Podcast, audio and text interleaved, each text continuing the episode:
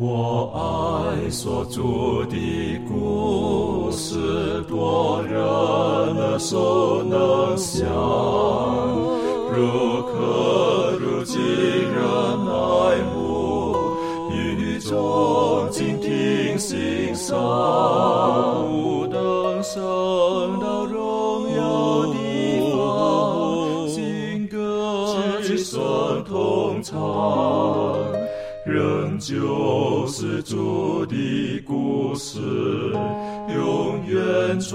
将不忘。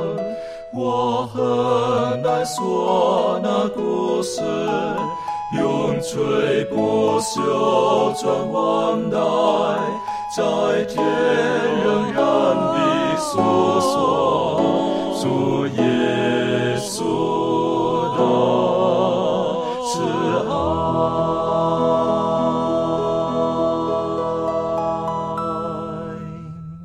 平安，欢迎来蓝学学，跟我们一起领受来自天上的福气。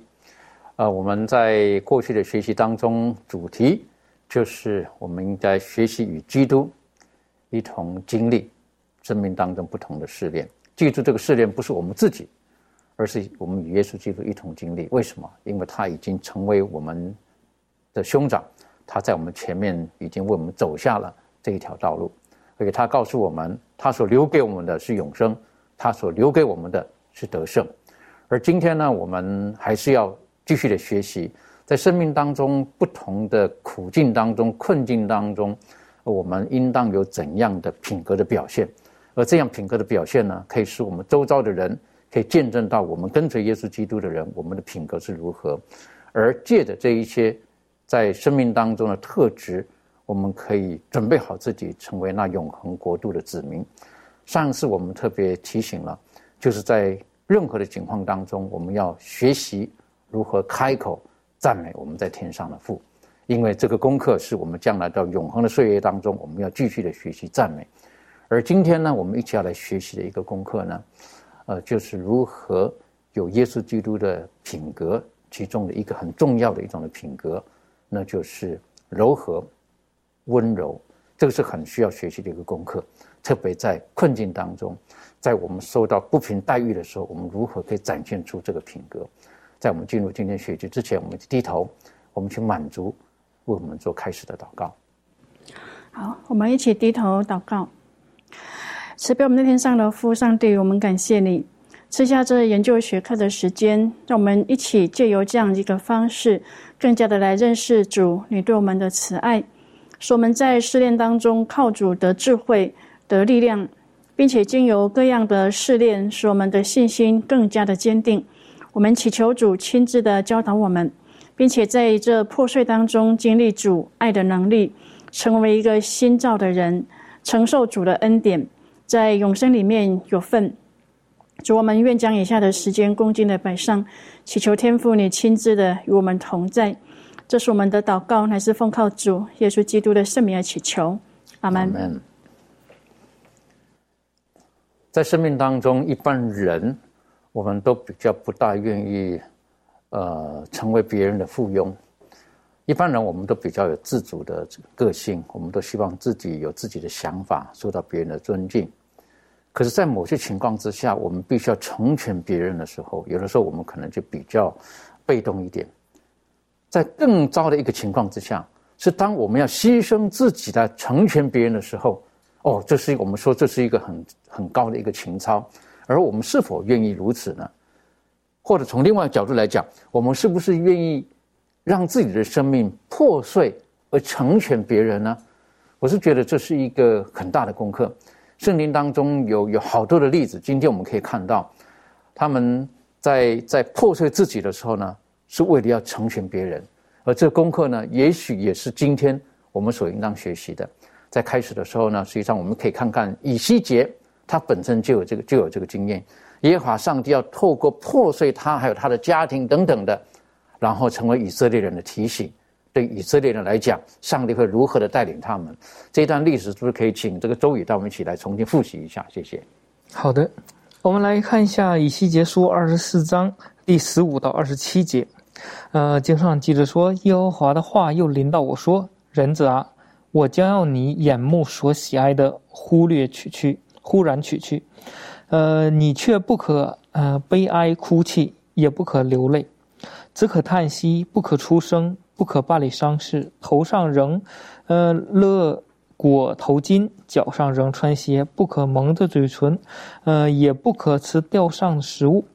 于是我将这事早晨告诉百姓，晚上我的妻就死了。次日早晨，我便遵命而行。百姓问我说：“你这样行与我们有什么关系？你不告诉我们吗？”我回答他们：“耶和华的话临到我说，你告诉以色列家，呃，主耶和华如此说：我必使我的圣所，就是你们势力所夸夸绕，呃，眼里所喜爱，呃，心中所爱惜的被亵渎，并且你们所遗留的儿女必倒在刀下。那时你们必行我仆人所行的。”不蒙着嘴唇，也不吃吊上的食物，你们仍要头上勒裹头巾，脚上穿鞋，不可悲哀哭泣。呃，你们必因自己的罪孽相对叹息，渐渐消灭。以西结必这样为你们做预兆：凡他所行的，你们也必照样行。那事到来，你们就知道我是主耶和华。人子啊，我除掉他们所依靠的、所喜欢的荣耀。并眼中所喜爱、心里所重看的儿女，那日逃脱的人岂不来到你这里，使你耳闻这事吗？你必向逃脱的人开口说话，不在哑口。你必这样为他们做预兆，他们就知道我是耶和华。在这里面，我们看到上帝有话临到这个先知这个以西结。告诉他，他说将要在你的家里面发生这样的一件事情，就是说，你的眼目当中所喜爱的，上帝会突然取去。但是呢，你不要呃悲哀哭泣，不要呃因为你的家人失去而做呃世人常看到的一些办这个丧事的事情。然后结果这个百姓就奇怪，呃，就就发现。呃，以西结家里面出了这样丧事的事，但是并没有办丧事，然后他就问，为什么会这样呢？好像很反常。然后借此机会呢，上帝告诉以西结，你将这样的一件事情发生在你家里的事情，呃，让他们借此明白将来要发生在以色列的身上的这样的事情。然后最后呢，当发现这样的事情的时候，让以色列人知道耶和华是是他们的上帝。呃，因为在很早以前，借着一个他们看见的事件，来让他们明白将来将要发生的事情。所以说，在这里面我们可以看到，对于以西以西结来讲，是一个蛮痛苦的一件事情。首先，第一个，他的家人有呃去世，呃，另外一个，借着他他的家庭的生活当中所发生的事，来演给，就像表演，或者说让以色列人来观看，来明白道理。也说，上帝常常会借着一些事物让我们明白，因为直接跟我们讲的时候，好像我们不懂，但是他就要借着一些比喻，借着一些发生的事，让我们看到，哦，就是这样发生的。但是当下的呃，作为先知的他也是蛮痛苦的。比如说，在呃圣经当中，上帝会使用很多的人，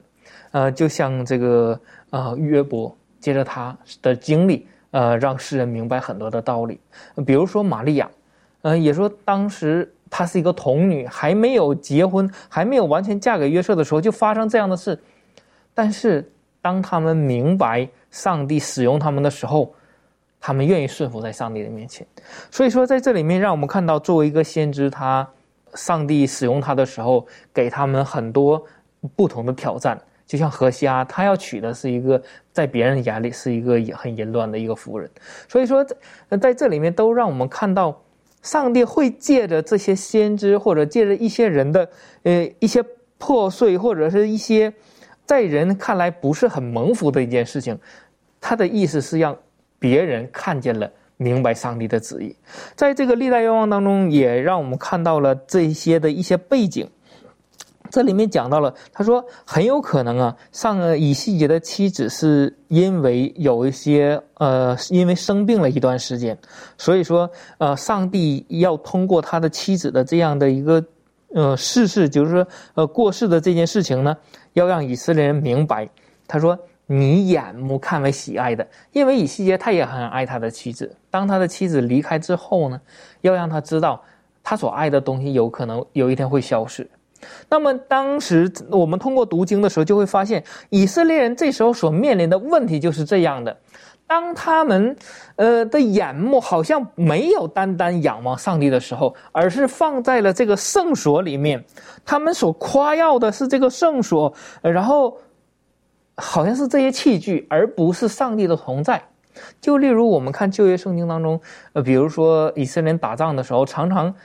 他们认为打仗的时候，我们把约柜抬出来了，我们就会胜利。我们约柜抬出来了，上帝会与我们同在。呃呃，结果好像结果并不是这样。但是他们也陷入到这种的，就是说尊荣啊，或者说荣耀啊、夸耀里面了。但是上帝要让他们明白的是，是那些东西，上帝说了，那是很神圣的东西，也是象征着我与你们同在。但是真正有意义的是。上帝他是全能的上帝，并不是那些物件是全能的，甚至也提到了他说，他们所夸耀或者说很很喜爱的这些儿女，心里所看重的儿女，导致他们好像看不见了上帝。那么上帝就借着这个以西结，呃，家中发生这样事情，呃，让以色列人看到上帝将来。要实行的呃一个呃就是说发生的事情，允许这样的事情发生，就是他的圣所会被掳，他的儿女有可能会死在刀下，要让他明白，这个时候你要记住。上帝是永生的上帝，在这个历代愿望当中也有这样的一 一段话告诉我们：他说，以西结的经历告诉我们，侍奉上帝不一定会免除痛苦和灾难，但是有的时候，上帝的使者似乎要比那些没有积极从事这个基督圣功的人呢，可能遭受的更加猛烈的攻击。所以说，许多灾难会落到献身到远方传道的人身上。那些呃献身的人呢，有可能会突然的死亡啊，罹患重病啊。但是呢，呃，这里面也告诉我们怀怀师母告诉我们，他说不要将这些灾难看作是上帝的惩罚，呃，因为有一些都是撒旦一手造成的。仇敌在一定的程度上可以接近人，这样呢，他最后呢不会说自己没有得到公平的机会。约伯的经历告诉我们这一条的规律。但是呢，这里讲到，虽然仇敌会使人受苦，但是上帝非常乐意的使忧苦变为有益，好洁净那些剩下的人。我感觉这就是上帝的美意。虽然撒旦会创造一些呃不如意，或者说生活当中的一些困难，或者是呃好像是很失落的事情。但是上帝会给他这一件事情会做一个改变，让活着的人还活着的人受益，就像以西结的妻子去世的这件事情一样，让以色列人知道是为了告诉他们警醒，让他们警醒。当将来有一天你发现你在你的身上发现类似的事情的时候，你要记住有一个永生的上帝等待着你回转，等待着你回到他的面前。所以，当我们看见以西结他他自己的妻子遭遇到这个事情的时候，其中有很多事情圣经并没有交代的很清楚。但是刚才这个周宇带我们分享，有可能几种的情况。可是最重要的呢，耶和华上帝透过以西结，似乎好像是他家庭的破碎，啊，他家庭遭遇到的不幸，而影射到以色列人。如果你们还继续如此的顽梗的时候，你们所倚靠的、你们所喜爱的这个圣所，有一天神都会让他被亵渎。啊，这个是神的圣所，可是他容许这个事情的发生，为什么？因为最主要他才是那是最主要的那一位。所以今天我们生命当中，如果我们呃为了成全神的旨意，而自己被破碎的时候，我们是否愿意经历这个过程？我是觉得这是一个呃颇颇重要的功课，颇重要的功课需要我们学习的。特别在这幕后的日子当中，很多时候我们自我。自我的感受等等是非常重要的。我们不愿意牺牲自我的幸福，而成全别人。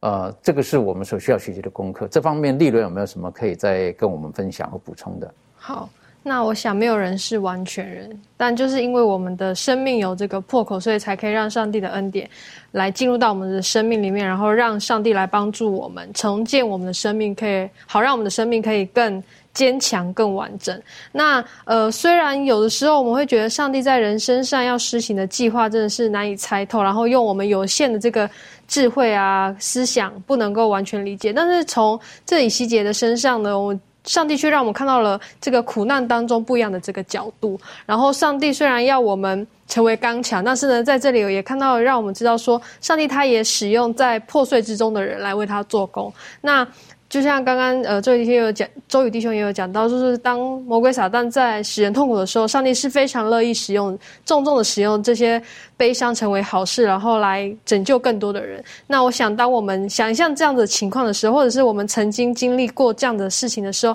便能够了解当中的这个信息的这种非常强大的这个力量。所以呢，就让我想要说，呃，在我们的人生中，不论是什么样的经验，我们都必须要记得说，这种经验其实是可以向人。说话的，然后这些呃这些经验呢，是比任何言语啊，或者是教训是更深入人心的。虽然呢，我们会呃我们心灵破碎，可是呢，这个破碎当中却有上帝非常伟大的目的。的确哈，这个有的时候我们这是我们需要学习的功课，我们都不愿意经历这种事情。可是如果当我们经历的时候，绝对不要失去对上帝的信心。好，那如果我们可以看到说，因为我们的付出而可以使成为。使别人成为祝福，而使别人可以得到那永恒的生生命的时候，呃，想想耶稣基督在耶稣基督在十字架上，他也是破碎了他自己，使我们才可以得到永恒的生命的时候，我觉得我们我们就比较容易释怀。其实不只是理解他本身的经验，我们晓得在圣经当中，摩西在旧约当中是很重要的人物，他本身自己也有过这个经验。好，当以色列人背叛的时候，好，然后他如何的去。到神的面前为以色列人代求，以至于他甚至愿意用他自己去换取以色列人。我觉得这个这个也是很值得我们学习的。这一段是不是可以请维凯带我们再复习呢？做一些学习。好，那我们先一起来读出埃及记的三十二章第一节，我们看一下以色列人他们做了什么事。圣经说，百姓见摩西迟延不下山，就大家聚集到亚伦那里，对他说：“起来，为我们做神像。”可以在我们面前前面引路，因为领我们出埃及地的那个摩西，我们不知道他遭了什么事。那在这件事之前呢，我们知道在前在几天之前的这个以色列人，他们才刚与上帝立了约，然后他们应许说要听从上帝的话，然后他们还战战兢兢的站在山前，然后听耶和华颁布他的律法。可是现在呢，在这个三十二章第一节，当以色列人在西乃山下。看到这个一路带领他们的摩西迟迟不见踪影的时候呢，这让他们的就开始心浮气躁起来了。他们立刻忽略了等候、信心以及对上帝律法持守的这个功课。他们被周围的人啊、被周围的环境、被仇敌还有试探所影响，最终呢，他们自己毁掉了这个与上帝的约定，然后他们造了金牛犊。而他们背叛了上帝。那预言之灵说，以色列人所犯的这个忘恩负义和大胆侮辱的罪是极重无比的。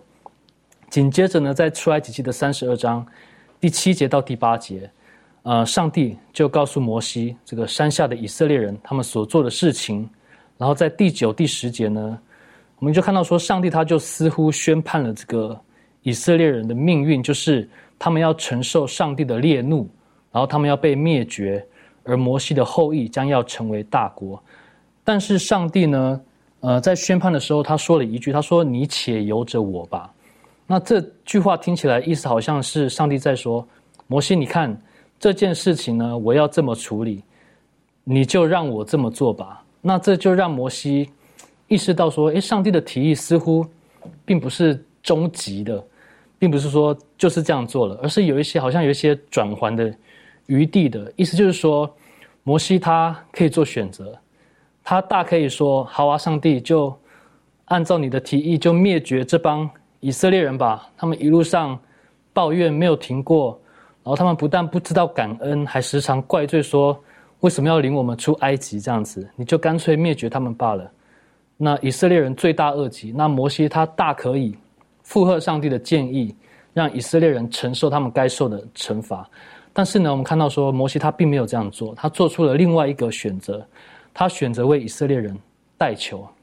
那我们知道摩西他，呃，在这里呢，总共为以色列人进行了两次的代求。那当中我们可以看到说，他摩西他不求自己的利益，即便以色列人他不断的抱怨他，甚至有时候轻视他、厌弃他，可是摩西他仍然愿意为他们代求。即便上帝对摩西说：“我要叫你的后裔成为大国。”地上的万族也要因你而得福。那这是何等大的一个祝福，何等大的一个荣耀！但是摩西他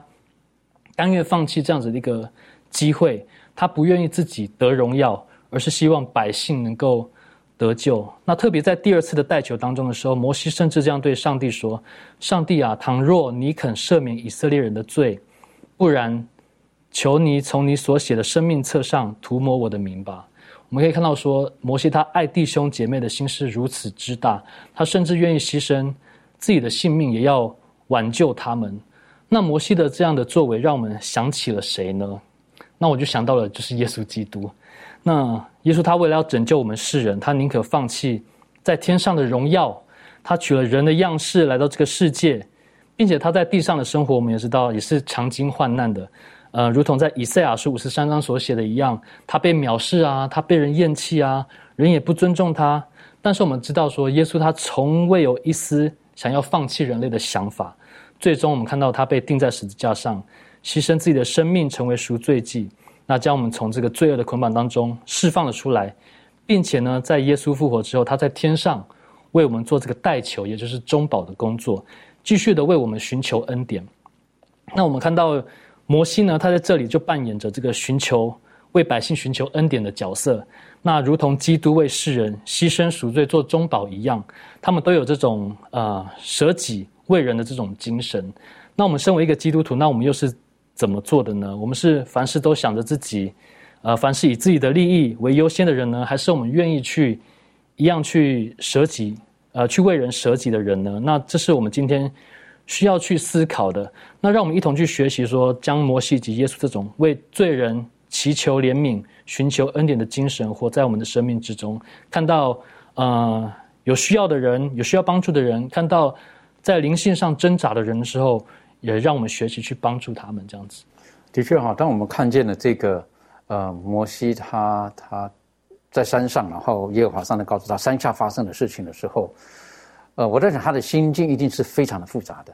非常的复杂的哈。他他跟以色列人一起好不容易离开了埃及，然后到到到这个地方来的时候，以色列人居然他们他们忘记了带领他们出来的耶和华上帝才是真神，他们另外又做了一个牛犊出来等等的。但是在这个时候，摩西他并没有呃像比拉多一样洗手哈，这罪在你们不在我啊，他马上就跳进去了。他马上跳进去了，他似乎好像就整个百姓是站在同一条阵线上面的，而且他跟上帝的谈话，我我是觉得非常的非常的棒哈，好像是是真的是像朋友一样哈，他有技巧的要跟上帝说一些话，很有技巧的跟上帝说一些话，那提醒上帝如何如何等等的等等的，然后以至于圣经的基督说耶和华就后悔了，好吧。好，我是觉得这个转变啊，这摩西所扮演的角色非常的重要。这方面，庭轩有没有什么？你个人有什么看见？嗯，好，那我们可以来看一下摩西他在为以色列人代求的这个内容，在这个出埃及记第三十二章，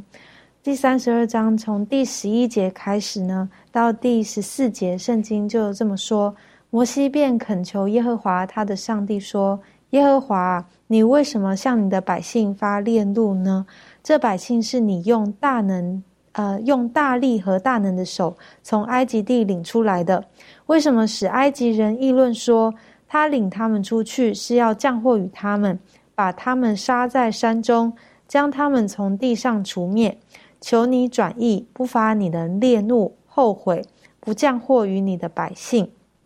求你纪念你的仆人亚伯拉罕、以撒、以色列。你曾指着自己起誓说：“我必使你们的后裔像天上的星那样多，并且我所应许的这全地必给你们的后裔，他们要永远承受为业。”于是耶和华后悔，不把所说的祸降于他的百姓。那呃，从这边里头我们可以看见。摩西为以色列民向耶和华祷告求情，他求告了两件事情。第一个就是，呃，如果上帝他毁灭以色列百姓的话，埃及人就会议论说，上帝是领以色列百姓出埃及要降祸于他们，那就与耶和华上帝他的本性相违背。而第二个呢，摩西更是照着上帝的应许来做。祷告。那呃，从这两当中，我们就可以看到摩西他真的是呃非常温柔，而且非常无私的来为这些呃不配的人来寻求上帝的恩典。呃，他非常的理解呃，就像刚才维凯弟兄所提到的，呃，有。呃，了解上帝的性情，了解上帝的慈爱跟他的宽呃宽容，以至于当他在做这个跟呃耶和华上帝叙述的这些祷告内容的时候，他知道他所寻求的或者是他所祷告的呃神，他肯定会垂听。而当他也知道说，呃，跟神所祈求的这些呃讯息跟内容呢。并不是真实的上帝的心意，想要毁坏他们，或者是毁灭他们这样子的一个想法，而是呃，要让这群以色列人能够真的回心转意，回到他的面前的时候，他就用这样子的一个方式跟角度，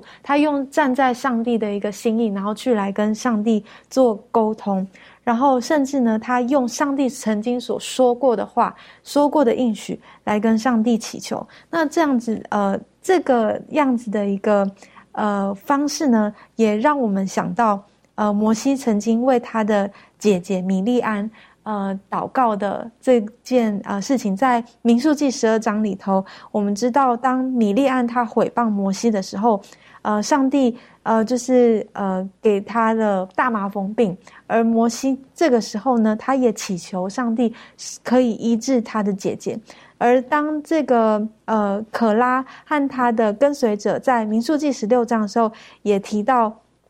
呃，因为他们的作为，呃，让上帝非常的生气，甚至也要毁灭他们的时候，摩西也为他们的生命向上帝祈求。那在这次的情况当中，一样也是我们可以看见摩西他非常的呃温柔的为他们代求，就是要让呃这群人，或者是让我们看见他为这个以色列民，或者是这群悖逆不配恩典的人带球的时候那种的心智。那我觉得反观在我们的身上，呃，当我们在面对到。这样子的一群人的时候，我们的心态会是如何？我们是不是会像摩西一样，呃，也是这样子的向上帝祈求，呃，祈求神能够来使他们回转？还是我们也是跟呃，就是这种很愤恨的这种心态，说上帝就让他们被毁灭吧？对，所以我觉得，呃，这个在我看来，看见摩西一个很大的一个呃学习。的确好，当我们看到这一段的时候，我个人。当你在分享的时候呢，我们也可以感受到摩西他他是如何看待这一群百姓的。啊，如果我们看到这群百姓是一群顽梗的百姓，我们跟他没有那种很亲密的情感的时候，哈，或者说我们以今天来讲叫做革命情感，没有那种革命情感的时候，那真的是做的不好啊！你们该毁灭。的确他们是做错了，可是摩西还是觉得神啊，这好像不像你哦，啊，所以他就说这是你的百姓呢。好，严格来讲，那不是我的，是你的。你要毁灭他们吗？等等的。好，然后呢，也像刚刚庭娟带领我们一起复习提醒的。好，你还记得这个你对亚伯兰所说过的话吗？好，你要怎么样带领你的孩子等等的。我是觉得这个，我们常常会记得哈。其实神是如何的看待我们。有的时候我们做错的时候，他用了这个言语，或者在我们生命当中放下的一些，哦，我们要为了使我们能够，呃。进化变得更好的一些的过程当中，我们一定不要忘记，其实神是爱我们的，他不愿意轻易放弃我们的。所以摩西他抓住了这一点，他知道神的本性，所以然后就跟神可以我们说叫 argue 哈，跟他去去讨价还价哈，跟他去去去觉得说啊不是这个样子吧，甚至摩西最后说我跟百姓同一条阵线的，要毁灭一起毁灭算了。其实有的时候，当我们碰见我们在无论在职场当中，在教会当中，如果碰到有一些人，我们觉得他们似乎好像不配得到这个恩典的人，好，有时候觉得这些人十分的顽梗，那我们会如何？我们愿不愿意继续的用用温柔，好，用忍耐来面对这些人？纵使有时候我们觉得这些人就是在骗人，就是在骗人，那我们会如何去面对？这方面满足有没有什么可以跟我们分享的？好，我想我们。嗯，可以用这种温柔无私、这种谦卑呢，能啊向人展现上帝的啊对他们这种恩典呢。我想摩西呢是一个很好的一个代表。那刚刚我们也啊特别听到，说是当摩西呢他啊为这个以色列人代求的时候呢，他对这个以色列人的这种爱心和这种深切的关怀呢，啊，促使他在上帝的面前呢，他敢啊放胆恳求，因为上帝呢的手呢曾经借着他啊为他们行了啊这么多的事，于是呢，上帝就垂听了这个摩西他的恳求啊，允准了他无私的祷告。那上帝呢，也已经试验了他的这个仆人呢，考验了他的忠贞和他对那一些啊常常犯错和这个忘恩负义百姓的一个爱心。而摩西呢，他也很慷慨的啊，忍受了这样的一个试炼。那他对于这个以色列人的关心呢，我们知道，嗯，乃是出于这个无私的动机。那对摩西来说呢，啊，上帝选民的一个兴盛呢，比他自己的这种啊尊荣更加的重要啊，比他成为一个大国的这种。啊，支付的这种特权呢，更加的可贵。所以呢，上帝呢赞许他的这种忠诚啊、天真和正直，就以他为中心的这个牧人啊，把率领这个这个以色列人呢进入这个应许之地的这样的一个重责大任呢，就托付给他。那上帝全世界的儿女呢，都属于一个大家庭。那我们应当呢，也要有这种仁爱和睦的一个精神啊。我们救主的这个教训呢，乃是爱弟兄要彼此亲热啊，恭敬人要彼此推让。所以呢，如果我们能够啊养成这种始终如一的这种啊礼貌，然后乐意去善待人啊，正如我们希望别人对待我们一样，那么我想我们一生的这种啊痛苦呢，大半都可以免除。那我们心里呢，就是存有这种基督的爱呢，我们就不会啊求我们自己的益处。那这样呢，这样的人呢，就要留心听上帝的一个啊劝诫说。个人不要单顾自己的事，也要顾别人的事，善待别人，给别人机会啊，就如同上帝善待我们，给我们机会一样。那我们就要用这种行动啊，用这种温柔的心呢，把在这个过犯当中的人呢，把他挽回过来。那我想从摩西的这个事件当中呢，嗯，给我一个很大的提醒，也是我一个很学习的一个很好的榜样。如果我们愿意这样去做的话，那我相信，呃，在我们的生活当中呢，不止我们自己得到帮助了，我们旁边的人呢，也可以因为我们然后得到帮助。我想，呃，如果我们愿意效学耶稣基督的榜样，啊，我们言语、行为等等，不知不觉我们可以成为周遭人的一种的祝福。有的时候我们的忍耐，有的时候我们的温柔，有的时候我们的安静，可以成为别人的支持。我是觉得这都是我们需要学习的。而耶稣基督他也亲自教导我们，他就说：我们对不喜爱我们的人，甚至攻击我们的人，我们应当如何？当我们看见有一些我们不喜爱的人的时候，我们个人觉得我们不喜爱的人，为什么？因为他们对我们不友善的时候，我们看见的往往是他们表面所呈现的那一切。可是耶稣基督他给我们的学习是：啊，他不爱罪恶，但是他爱罪人，因为这个人软弱，他爱的是这个人的本质。耶稣在十字架上救的是罪人。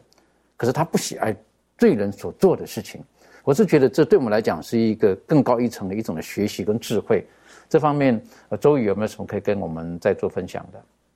好的，上帝他爱的每一个人，尤其是呃教导我们要爱仇敌。所以说，我们来看一下圣经他对于这方面的一个教导。我们来看马太福音的第五章，呃，四十三到这个四十八节。他说：“你们听见，呃，你们听见有话说，当爱你的邻舍，恨你的仇敌。只是我告诉你们，要爱你们的仇敌，为那逼迫你们的祷告，这样就可以做你们天父的儿子。因为他叫日头照好人，也叫也照歹人，降雨给义人，也给不义的人。你们若单爱那爱你们的人，有什么赏赐呢？”就是税吏不也是这样行吗？你们若单请你弟兄的安，比人有什么长处呢？就是外邦人不也是这样行吗？所以你们要完全像你们的天赋完全一样。在这里面，让我们再一次看到了上帝，他给了我们一个很好的一个榜样，也告诉我们真正的做一个温柔的人，让我们可以去真正的去爱仇敌。也说，在上帝的一个观念里面，他并不是呃，因为人犯了罪就去讨厌讨厌人类，而是说继续有机会去挽回人类。也说，在这里面，他也让我们看到了上帝的一个作为，就是说，他在让那个日头照好人呢，呃，也照歹人，降雨也给义人和不义的人。他并不是因为你犯罪了好了，太阳不给你，呃呃，下雨也淋不到你家的地，哎，也并没有这样，而是在这里面，上帝告诉了我们，要为那个好像是我们的仇敌，要为他们祷告，要为那个逼迫我们我们的祷告，这是在上帝呃的眼中的一个呃价值观。呃，和人生观，所以说在这里面，让我们需要很好的学习。嗯，在这个圣经当中有这样的一个一个一个例子，就像保罗，当斯蒂凡被打死的时候，呃，那一刻行刑的那一刻，我们知道保罗也在身边。然后之后，保罗就做了很多逼迫基督徒的事件。那个时候，当时的基督徒特别恨这个呃这个保罗。那个时候他叫扫罗哈。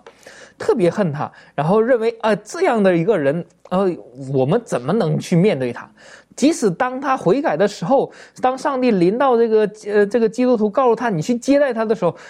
他们也是上帝，你确定吗？这这这样的人要接待吗？他他是我们的仇敌，他逼迫你的门徒哎。但是上帝告诉我们，让我们去爱他。如果当这个保罗这个事件，我们今天已经过了很久，我们可以把这个事件从头到尾都看的时候。那么，如果说在最开始保罗去，呃，去呃这个扫罗去逼迫基督徒的时候，那么他们反过来将他杀掉的时候，有可能以后没有这个保罗这个布道家，他也没有将福，呃，也没有人像保罗这样几次的巡回的布道，将福音传遍当时的罗马地区。所以说，呃，在这里面，呃，让我们看到上帝去爱每一个人，上帝知道每一个人的呃时间表，呃，如果说。真的是看他的看到他悔改的时候，我们才去爱他的时候，呃，这并不是呃一个基督徒应该做的。好像每一个人都会这样做，因为都会爱那些自己爱的人。但是上帝给我们的价值观就是要在别人也有可能还是跟我们不是一样的人的时候，也去爱他，即使发生什么事也要去原谅他，这样才能让我们看出我们是属于上帝的人。我记得在这个美国，二零零六年发生了一个这个阿米什的一个校园的枪击案件，在那里面我们看到有有一群基督徒，因为这个案件死了五个孩子，然后最后他这个劫持者他也自杀了，然后最后其中呃有一个呃小女孩，她叫 Marian 呃 Fisher，她在。被劫持的时候，他说：“好了，你杀我，杀掉我，让其他的孩子可以得得救。”因为他劫持了一共十个孩子。然后当他这样去做的时候，他的家人去呃面对这样事情的时候，他的家人去安慰这个劫持者的家人，就说：“因为他还有两个小孩，然后还有他的妻子。”他也去安慰这个劫持者的遗孀，然后告诉他们：你们要很好的去面对生活，不要因为这样的事情，呃，导致让你们对生活没有勇气。在那里面，在他有一个非常经典的一句话，让我非常的震惊，就是说，他说：“我已经原谅了你的丈夫。”他说：“但是我的原谅不代表我会忘记这件事情，我的原谅是不想让仇恨。”影响我与上帝之间的关系，所以说，我们真的是就像这个经文里讲的一样，我们真的要学习上帝的这种，嗯呃，就是说为人处事的一个方式，不论是好人歹人也好，我们都要以一个上帝的爱去爱他们，呃，不论是呃你是逼迫我的，是我的仇敌，但是也要为他们去祷告，这样是在上帝呃在上帝的眼中就是这样的去爱每一个人。所以说，呃，就像耶稣在钉十字架的时候，当他很疼痛的时候，被钉子穿过手脚的时候，他说：“上帝饶恕他们，他们所做的他们不晓得。”这是在上帝眼中的一一种爱，一种对待人的方式，并不是因为自己的受伤、受逼迫等等就去咒诅，或者说就去埋怨等等。但是我们从上帝也好，耶稣的身上也好，要学习的就是这种温柔的心。这个呃，耶稣基督在这里教导的，可是最后他说到了，他说：“所以你们要完全，像天不完全一样。”我看了这一段的时候，我个人的思考是：是非对错不会因为温柔而而而改变，是非对错不会因为一个爱而改变，对就对，错就错，但是爱，它能够指出这一切，爱人包容他错误的行为，而使他导正。好，我自己有时候我们就觉得好像就没有关系，其实不是，是非对错我们还是要讲得很清楚的。可是不带不会因为这个事情而减低了我们对这个人的关爱。所以耶稣基督最后说到：“所以你们要完全像天父完全一样。”好，那那个天父上帝，他是公义跟慈爱是是是合在一起的，而他的原则是非常的底线是非常的紧的，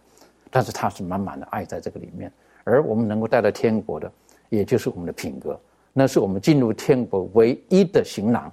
我们不能带什么去，唯一只能带着我们像神的品格一样。那个是什么？就是耶稣基督告诉我们的：你们要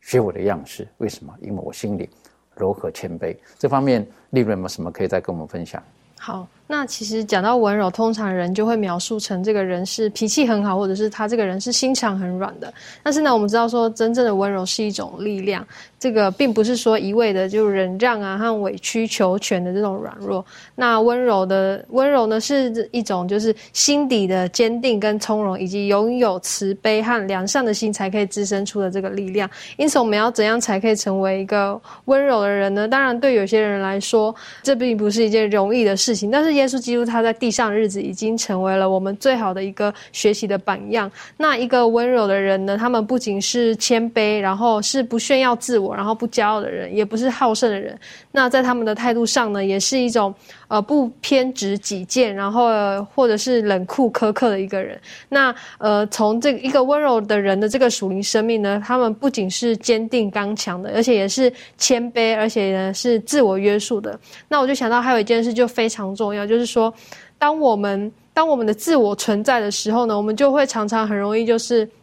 呃，为了没为了要避免就是遭受到欺负，然后侮辱，然后要预做准备要去呃反击啊，或者是要。呃，报仇。但是呢，当自我死去的时候，当我们选择将我们的生命跟耶稣基督一起放在上帝里面的时候，对于世人有些的这些侮辱啊，这些藐视，其实我们就不再介意了。那我就想到说，虽然有些人觉得说温柔的人总是吃亏，但是呢，我们知道说一个一个人温柔呢，代表说他所承受、他包容的、他所承受的是比其他人更多的。那耶稣基督就曾经应许说，温柔的人有福了，因为呃，他们要承受地图。那虽然这个世界说是比较推崇、比较喜欢有力、呃强而有力的人，但是呢，真正能够得人心的是，呃呃进入人心田撒下种子的人呢，却是温柔的人。所以呢，我就想要说，求主帮助我们，能够让我们学习这个温柔的功课，然后让我们更像主耶稣基督。的确很重要的哈，这个在温柔当中呢，我们不是软弱，我们会得到力量。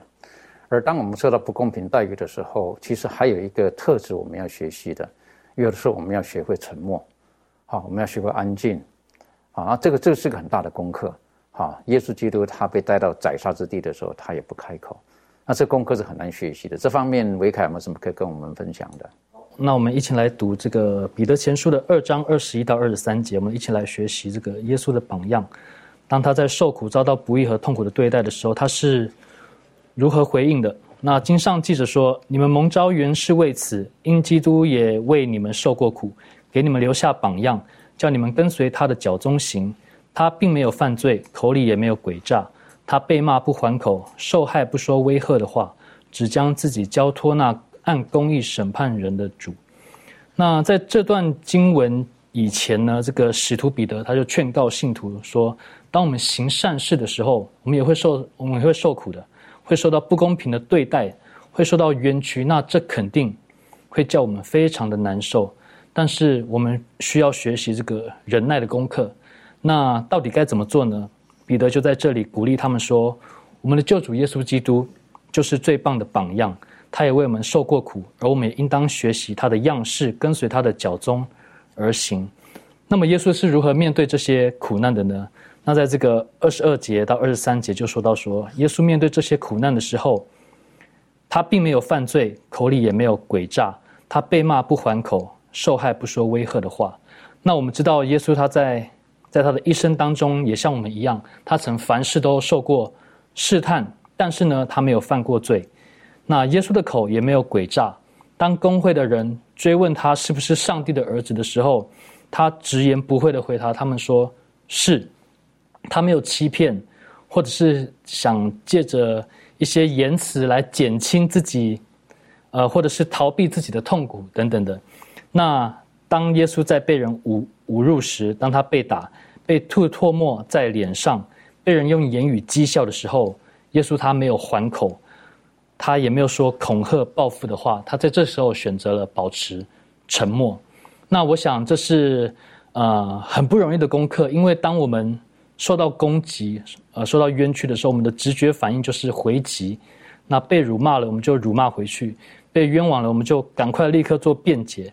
那一不小心呢，我们也变成了这个攻击人、冤枉人的一方了。那或者是说，我们可能表面上不回击，可是我们的心里可能一直一直过不去，一直累积，一直累积，导致心中尽是一些负面的想法。那我想这是很不简单的一个功课。因此呢，我们需要上帝的帮助，那帮助我们在每一天的生活当中更加认识上帝。使我们知道，在我们受委屈的时候，我们不应该凭自己的手段伸冤，因为我们知道公义的主将来必会为我们伸冤。那也求主帮助我们塑造我们的品格，让我们能够以爱来对待我们身边的所有人。那不因私欲说出这个无益于人的话。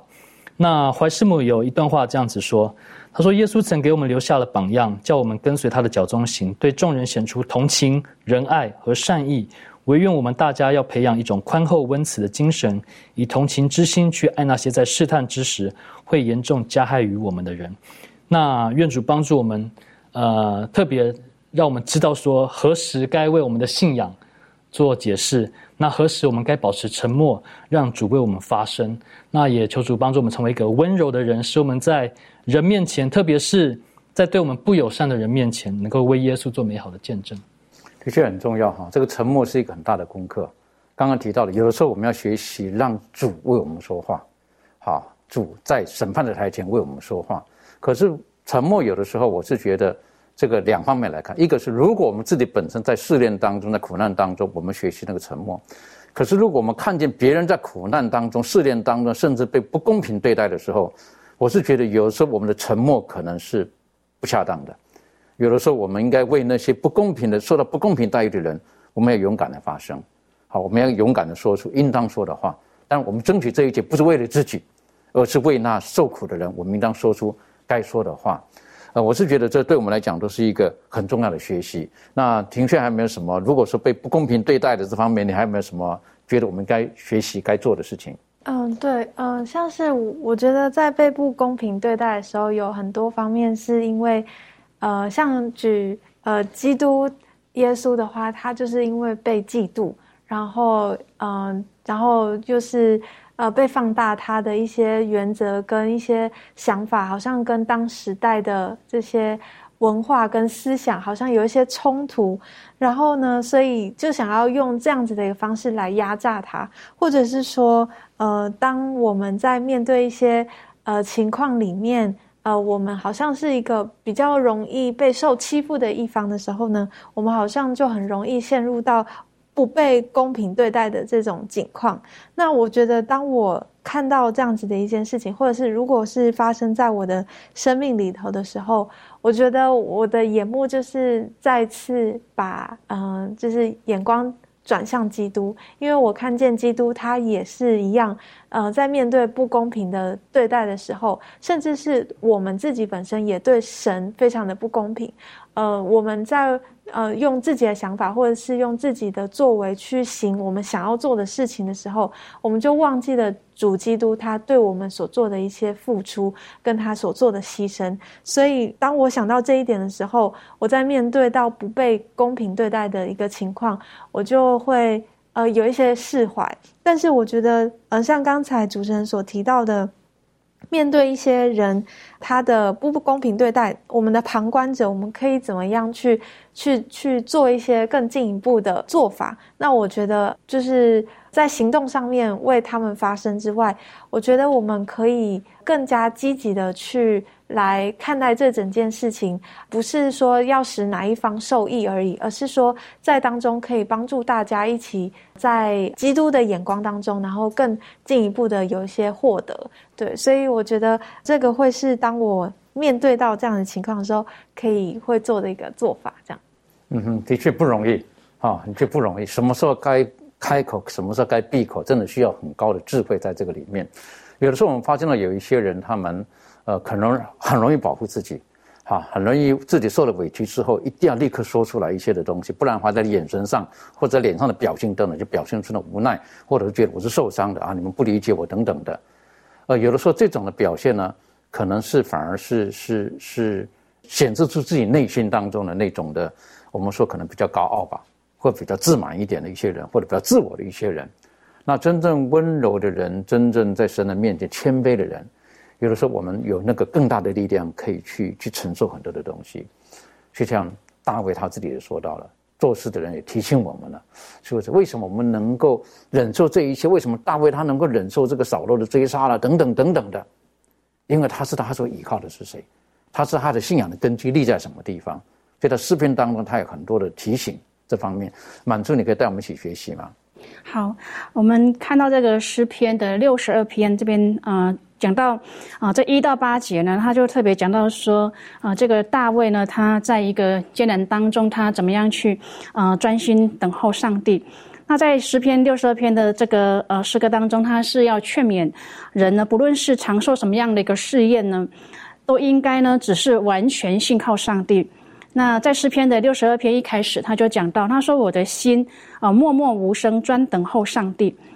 那从这边我们可以看到，原来呢，有时候我们的口呢可以安静啊，但是呢，我们的心呢却是很吵、很乱啊，不能够安静下来。那所以呢，这边啊，诗人他就对自己的心说：“他说，你当默默无声啊，当我们等候在等候，那整个人呢就会改变。那刚开始的时候。”哦，专等候上帝。那在第二节这边，他讲到说：“我必不很动摇。”可到第六节这边，他讲到说：“我必不动摇。”那这边就让我们看见说，当我们安静下来的时候呢，环境呢就改变了。那在第三、第四节讲到说，环境的困难呢，当这个仇敌呢攻击诗人大卫的时候，合力把他推下。那仇敌他说谎话，表面上呢好像很好，但是他的心呢却是坏透了哈，与他为敌。那这是为什么一开始等候的时候呢，他会感到动摇的一个原因。然而，当这个诗人他在等候的时候呢，他看到的啊不是这个仇敌或者是困难，他只看到啊上帝。所以在第二节这边，他特别提到说，上帝呢是磐石，是拯救和高台。那到第六、第七节呢，就讲到说，除了磐石、拯救和高台之外呢，他还提到了。上帝是拯救，是荣耀、力量和避难所。所以呢，他到这边呢，他已经是不动摇，而且是啊，刚开始不动摇，现在已经完全不动摇了。那第八节他特别讲到，他说：“你们众民当时是依靠他提升到一个另外一个层次的。”他说：“我们等候，再等候哦。当我们越靠上帝的时候呢，越靠近上帝，我们就越能够走出困难，甚至呢，我们会鼓励别人啊，也要来时时信靠主。所以有些时候呢，我们身边人可能。”表面上呢对我们很很好，但是心呢却不然。但是呢有一条出路，就是告诉我们说要再等候。那当啊这边大卫告诉我们，呃，我们倚靠上帝呢，还要怎样向上帝倾心吐意？啊，要向他说话。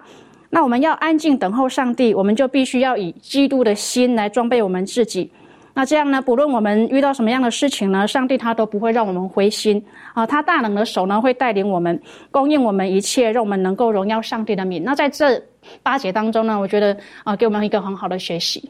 的确哈，当我们讲到我们的心应当是如何的时候，那是很重要的。哈，因为一生的果效是从心发出的，所以在这里保罗他，这不是大卫他特别提醒我们，他说，在这个情况之下呢，呃，我如何看待我自己的心？我的心是放在什么地方？呃，我的心是否是让神所掌控，还是我们任由我们的心去狂奔着？这个心代表什么？这个心也代表我们对自我的这种价值的肯定。好，如果说我们很正确的肯定我们的价值的时候，我们我们那种的安定的力量是是很大的。但如果我们这个对自己的认识不是很正确的时候，可能我们就会很浮动。特别是我们如果不正确看待我们自己在神的眼中到底是如何。最后，这个呃，周宇有没有什么可以帮我们补充和分享的？好的，也说，当我们去呃，在这个世间生活呃的时候，我们会发现，好像嗯，身边会有很多的人与我们生活、言语接触的时候，呃，会影响我们。呃，甚至有可能会，就像那个之前我们一直在讨论，比如说像仇敌啊，或者说一些呃，他们会讲一些不好的话。就像学课里在这里面也讲到，是不是有的有一些人会对你一些斥责，或者说讲话或带刺的这些呃言语啊？那么对呃，对于我们是否有影响呢？那我在这里面，我通过今天这个学科来看，我们真的是需要有一颗温柔的心去面对所有的事情，不论对于我们是有利的还是。呃，不好的言语。首先，我们自己首先有一个自省，就像呃呃，有一句古话说，呃，有则改之，无则加勉。当别人讲出任何事情的时候，我们首先要来一个有一个自省，看看呃这些是对我们是一个提醒呢，还是一个恶意的一个呃诬诬陷呢？如果要是说对我们是一个提醒，我们真的是要感谢每一个对我我们有指责的人，甚至就是说说话带刺的人，因为他们。对于我们的呃提醒和指责是可以让我们改变，让我们更像耶稣。如果说他们所所说的、所做，呃，就是说告诉我们的是我们没有的，那么这个时候我们需要做的就是有一个自信，呃，让让我们在耶稣里面，让我们知道，嗯，耶稣在世上生活也不过如此。他也说过，跟随他的人也会被人诬陷，也会被人呃辱骂。所以说，在这里面，让我们看，呃，知道我们。不论怎么样，要要要以一个温柔的心对待，因为我们将来得赏赐的，我们是要承受那个地土的，因为我们是属于上帝的儿女。对，如果当我们知道我们是属于上帝的儿女，他是如此的爱我们，甚至把耶稣基督都赐给我们的时候，我们要知道我们在神的眼中的价值是如何。因此，我觉得我们有的时候就比较容易得到天上的力量。面对这一切不公平事情的时候，我们学会沉默。我们学会用温柔的态度去面对那对我们不友善的人。在历代愿望当中有一句话，我觉得写的非常的好。他说到：“那藏在基督里面的温柔，可以大大减少我们所遭遇的困难。我们若有主的谦卑，就能不顾日常所遭遇的侮辱、挫折和烦恼，而且这一切也不再影响我们的精神了。基督徒高尚人格的最大证据就是自制。”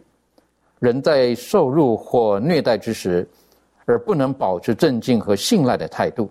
就是在剥夺上帝在人身上显示自己完美品格的权利。心地柔和，乃是基督徒得胜的力量，也是他们与天庭有联系的证据。愿上帝帮助我们，我们一起低头，我们做祷告。阿巴父，我们非常谢谢您在今天的学习当中，我们知道。我们与基督一同经历苦难试炼的时候，我们也要有耶稣基督的品格，那就是柔和谦卑。有的时候，我们碰到的事情是跟我们心里所愿的不一样的时候，让我们有一颗顺服的心。当我们遇见对我们不友善的人事物的时候，赐给我们耶稣的心肠，用温柔的态度去面对。主啊，这不代表说我们妥协罪恶。我们无视于一些不公平的控诉，而是我们愿意把最终的审判放在神的手中。我们愿意用安静的心完全的交托，因为主耶和华，你是我们的山寨，你是我们的避难所，你是我们在患难当中随时的帮助。所以，因此我们仰望你，我们等候你。如果现在有弟兄姐妹也遭遇到这种的苦难的时候，父上帝，愿你纪念他们，赐给他们力量。让他们在这过程当中，能够使生命有所提升，能够使我们能够更像耶稣基督所教导我们的，我们能够更加的完全，像天赋完全一样，以至于当耶稣基督来的时候，我们可以有成为天国子民的那种的完美的品格，进入到那永恒的国度。我们谢谢主，你听我们的祷告，而且你爱我们，祷告是奉靠耶稣基督的名求，阿门。